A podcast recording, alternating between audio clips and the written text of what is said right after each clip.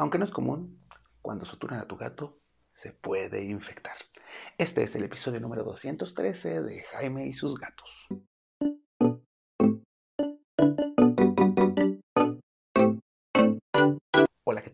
Yo soy Jaime, soy un cat lover, un amante de los gatos y comparto vida con cinco maravillosos gatos, a los cuales próximamente Cleo va a tener que ser cirugiada. ¿Y por qué va a tener que ser cirugiada? Pues porque hay que esterilizarla. Cleo ya tiene, le calculamos que nació en mayo, mayo, junio, julio, agosto, septiembre, octubre, noviembre, diciembre, enero, febrero, 10 meses. Y si bien todavía no entra en celo, no tarda en caer en celo. Y en realidad, he de ser muy sincero, en la veterinaria, pues tomamos como muchas medidas para que las cirugías no se infecten.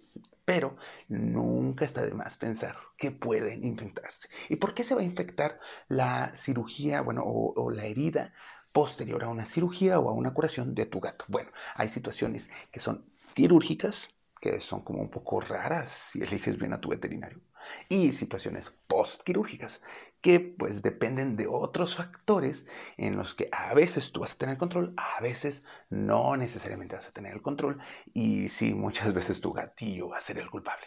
Entonces, vamos a empezar por las quirúrgicas. ¿Cuáles son las situaciones quirúrgicas? La que definitivamente no se podría em, evitar o pensar es que tu gato sea alérgico a la sutura. ¿No?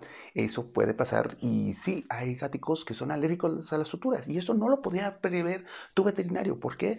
Porque es una situación exótica, como cuando mi hermana un día estaba comiendo cacahuates y se dio cuenta en ese instante que era alérgica a los cacahuates porque inmediatamente empezó a hincharse.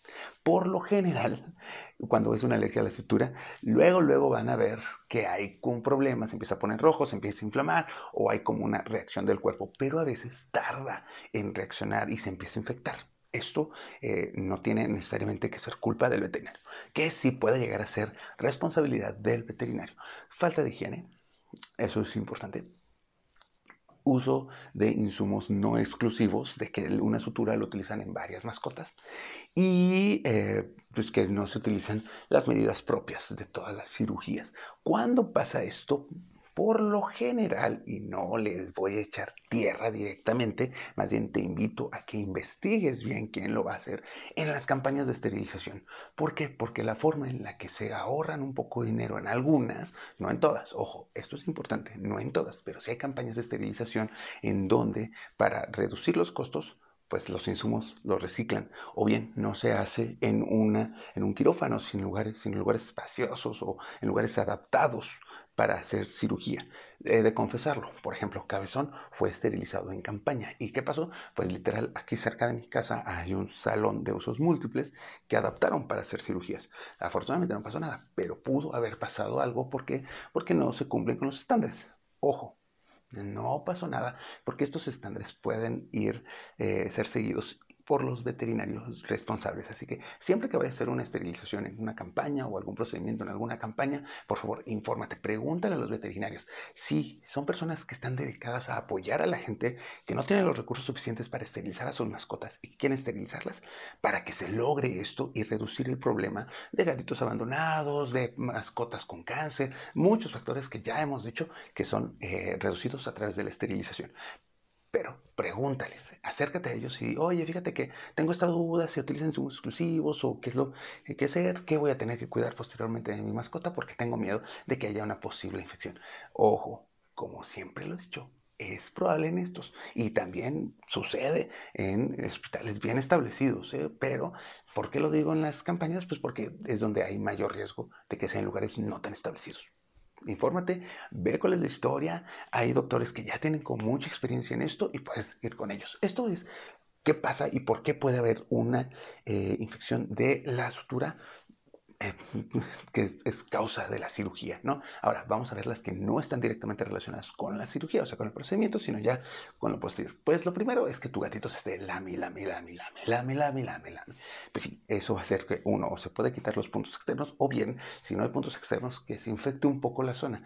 Por eso es que sí está bien que se lama ocasionalmente, pero si se lame mucho, pues sí, puedes ponerle el cono o puedes ponerle la faja. Yo personalmente no estoy a favor de ninguno de los dos, aunque mucha gente dice, sí, es que tienes que ponerle la faja para Mm, si se estresan, puede ser peor.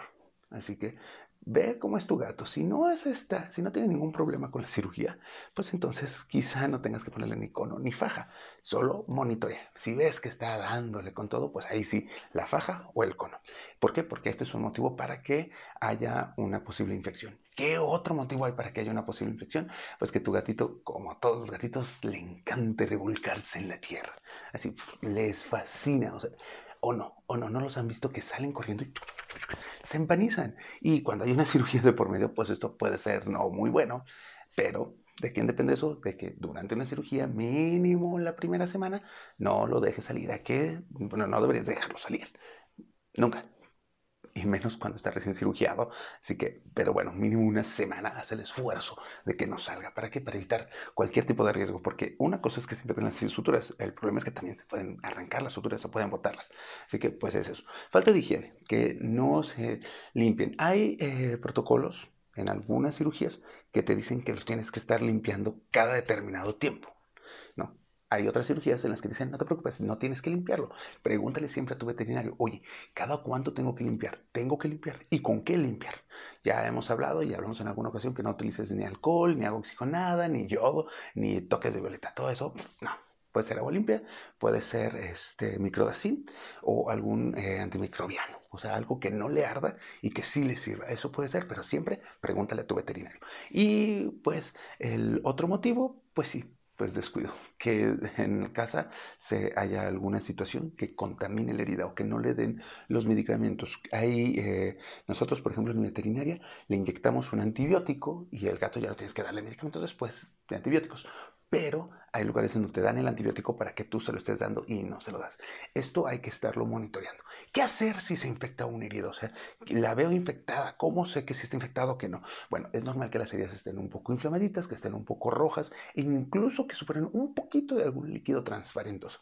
Si el líquido es verde o tiene mal olor o ya es un rojo que se va expandiendo, le causa mucha comezón, le causa dolor, entonces sí, inmediatamente ve a tu veterinario, como sea. Después de la cirugía, mi sugerencia es, bueno, antes de la cirugía, pregúntale al veterinario qué tipo de seguimiento le va a hacer.